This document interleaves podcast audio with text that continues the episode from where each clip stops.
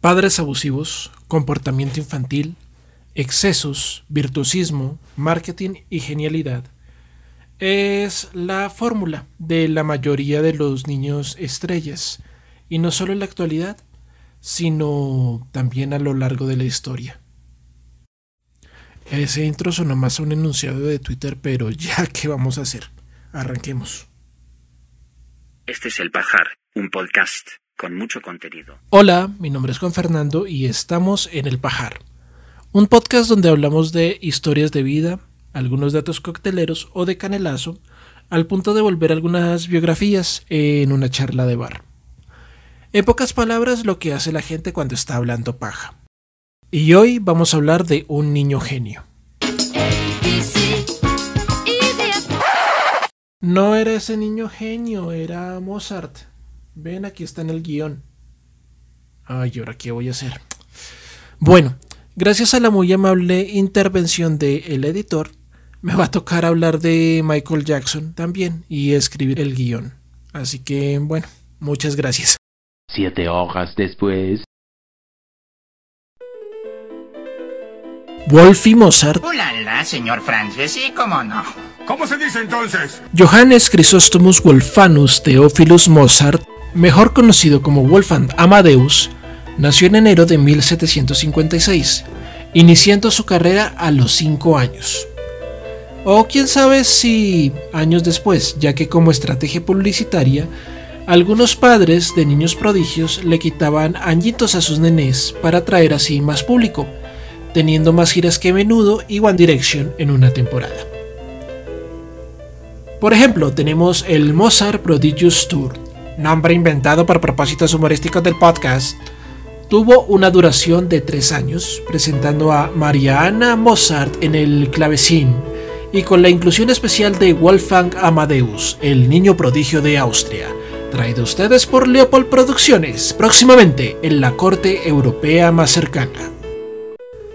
Ya entrados en detalles, mientras la familia Mozart, Leopold, el padre, Mariana Onanert, la mayor, y Wolfgang, el nene prodigio, viajaban por toda Europa, tuvieron que pasar por varias dificultades logísticas, hospedándose en hostales de dudosa categoría, con habitaciones oscuras y malolientes, teniendo que compartir camas no solo entre ellos, sino también con los ácaros, cucarachas y pulgas que vivían permanentemente en esos lugares. Y si hablamos de la higiene y alimentación que había en estos establecimientos, puede que muchos de ustedes se retuerzan del asco. Y los recorridos los hacían por carreteras destapadas, dentro de carretas que llegaban a vibrar más que un celular y un control de videojuegos juntos.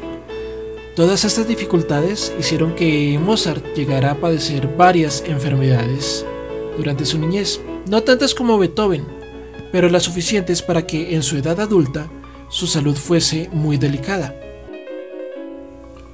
Por otro lado, Mozart fue sobreprotegido y controlado por Leopold, que pretendía que se portase como un adulto, evitando que tuviera experiencias propias de la infancia. Experiencias que Wolfgang llegó a vivir en la adultez, reflejando actitudes que fueron incómodas e incomprendidas por varias personas, llamándolo un tipo inmaduro, un joven ingobernable y alguien muy picadito hubiera dicho que es un man-child. Y científicamente en el futuro, algunas personas llamarían su comportamiento como el síndrome de Savant. O sea, que una persona sabia o superdotada puede llegar a tener ciertos comportamientos extraños por ciertas falencias educativas. Hay muchos testimonios de este comportamiento e impulsividad en su adultez, donde era evidente que Mozart no podía estar quieto, y en los momentos en los que debía permanecer así, empezaba a jugar con sus dedos tecleando en sus piernas o encima de las mesas, o zapateando el suelo. Incluso hay registros de una presentación en una corte en la que interrumpió el tema que estaba interpretando para saltar de mesa en mesa maullando como un gato. Todo un showman el muchacho. Podemos observar otro aspecto de su personalidad en algunas de sus cartas dirigidas a una prima y dos o tres composiciones corales conocidas como arias. en las que podíamos notar su sentido del humor particularmente escatológico, como en el popular tema Lek Mish im Arsh.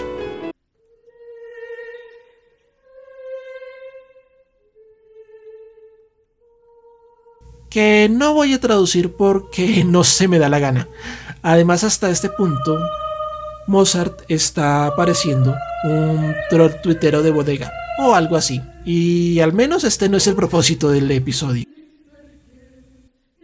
Por cierto, uno de los hijos de Mozart, Carl Thomas, al tener en sus manos estas cartas y leerlas, creyó que era conveniente para la imagen de su papá el quemar o desaparecer estos documentos que revelaban la personalidad tan particular que tenía su papá. Pero otro compositor y amigo de la familia, el señor Wilhelm Speyer, le convenció de todo lo contrario. Pero parece que terminaron leyendo juntos tres cartas que desaparecieron. Y su desaparición misteriosa me imagino que se pudo deber al contenido tan deleitable y delicado que podía haber en esas hojas. Un contenido preferiblemente que no se debe leer en la hora del almuerzo. Gracias a la película Amadeus, podemos ver un poco el reflejo de esa encantadora y curiosa personalidad, a pesar de todas las imprecisiones históricas de la misma. Además de la ya muy conocida risa, que muchos estudiosos ponen en duda si fue así de estrambótica o no. Mozart se casó a la edad de 26 años con Constance Weber, de 19 años de edad, con la desaprobación de su padre y el oportunismo de su suegra. Y a pesar de las infidelidades y toxicidad que había entre los dos, la pareja se tenía mucho cariño. Prueba de ello es que en su viudez Constanza comenta que su esposo tenía una personalidad muy alegre y optimista, además de ser un individuo muy trabajador. Habló muy bien de él, siendo que Mozart también era un adicto a las compras que gastaba gran parte de su salario en atuendos, dejando a la familia tan endeudada que después de su muerte tuvieron que hacer dos conciertos de caridad en apoyo a Constance, con la pantomima de que eran un homenaje a Mozart. Y eso sí, estos tipos de conciertos se hacían en esas épocas. Además que ella tuvo que vender muchas de sus partituras, aguantarse un embargo bastante fuerte, pedirle al emperador de Austria una pensión de viudez ya que Mozart trabajó con él a tiempo parcial, y si no se hubiese casado nuevamente, podría haber caído en la absoluta miseria. Igual Constance no se quedaba atrás. En materia de viajes, gastos, atuendos y buena vida se refería. En fin, la pareja Mozart trataba de mantener un estilo de vida muy elevado con respecto a su bolsillo, por el hecho de que frecuentaban varias cortes europeas, no solamente la corte austriaca, y tenían una profunda preocupación por su apariencia externa en parte porque querían hacerse notar del resto, y en el caso de Mozart, eh, para cambiar un poco su percepción física, ya que muchos de sus conocidos a primera impresión lo veían como un individuo trivial y chiquito, pues medía 1,57 de estatura. Era un chichón de piso, pero pues no podemos hablar mal del maestro. A pesar de su apariencia física, Mozart gozaba de una autoestima elevada y destilaba optimismo en los lugares que se presentaba. Eso no quita el hecho de que también tenía un ego muy elevado.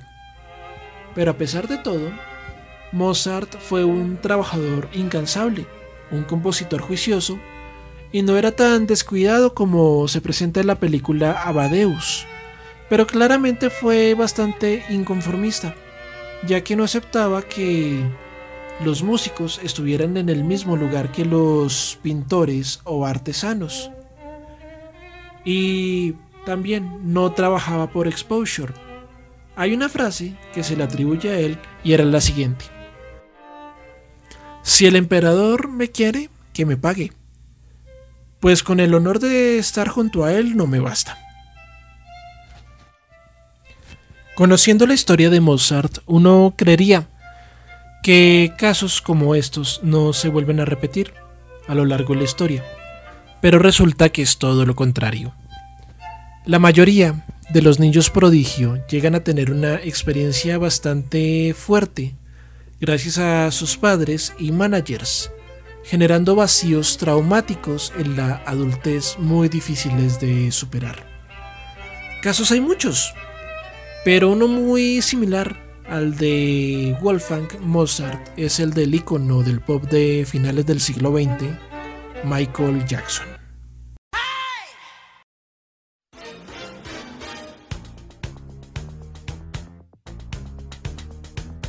Iniciando su carrera a los 6 años como miembro del grupo The Jackson 5, junto a Jackie, Tito, Germain y Marlon, fueron administrados con mano de hierro por su padre Joseph, el cual no les permitió a sus hijos experimentar cosas normales de la infancia.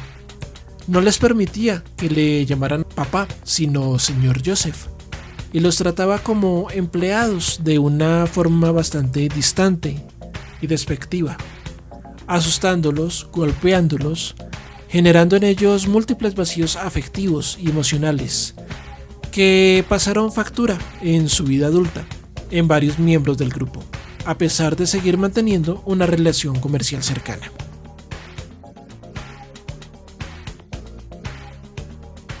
Estas secuelas se reflejaron en el caso de Michael a través de episodios de insomnio y ansiedad, además de gastos excesivos para llenar sus vacíos emocionales, añadiendo su comportamiento infantil y una clara timidez y falta de confianza en las personas. Además de otras actitudes exageradas que otros músicos atestiguaron, como por ejemplo la vez en que llevó una alpaca a un estudio de grabación cuando estaba colaborando con Freddie Mercury. Evento que generó discusiones entre ellos y entre los productores, y eso que Freddie Mercury era bastante excéntrico, si tenemos en cuenta los vestuarios que usaba y sus fiestas con enanos meseros que llevaban un contenido muy particular en sus bandejas.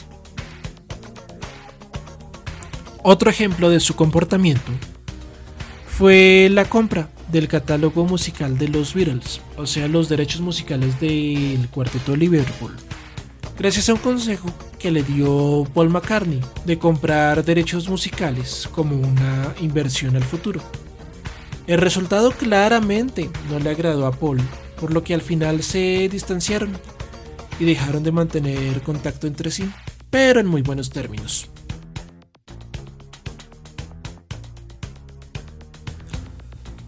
A diferencia de Mozart, que hablaba con todo el mundo y era mucho más desparpajado, Michael Jackson era muy desconfiado de las personas a su alrededor y gracias a los múltiples problemas y enredos que tuvo con managers y disqueras, entre ellos papá Joseph y Tony Motola, empezó a ser mucho más cohibido con las personas adultas y confiando o tratando mucho más con niños y menores de edad, como Macaulay Culkin. Eventos que dieron hincapié a las múltiples denuncias de abuso que se han desmentido y se han descubierto cada cuanto por razones monetarias que no prefiero profundizar. Igual, la infancia negada que tuvo Michael Jackson y Mozart fueron su combustible para que usaran la música como un medio catalizador o sea, un recurso para expresarse y sentirse útil, querido y amado. Eso lo podemos ver en el caso de Michael en su altísimo nivel creativo, su dedicación en sus videos musicales, sus coreografías y muchos aspectos más que no cabrían en este episodio.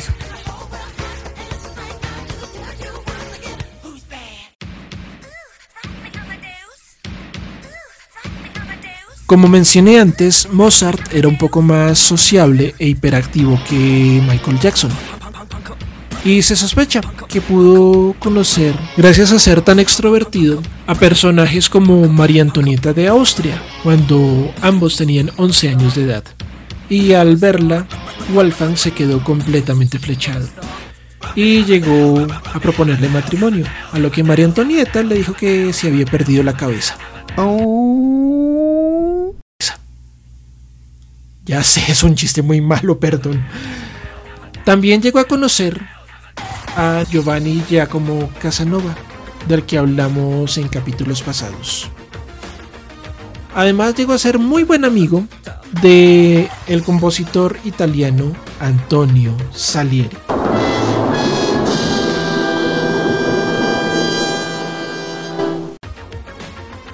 Un personaje al que la historia no ha tratado muy bien. Y la verdad es que Mozart y Salieri no eran enemigos.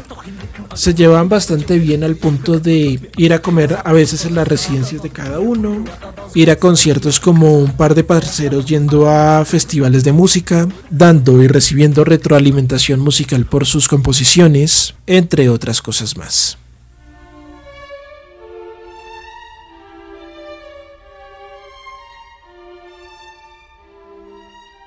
Su rivalidad era netamente profesional.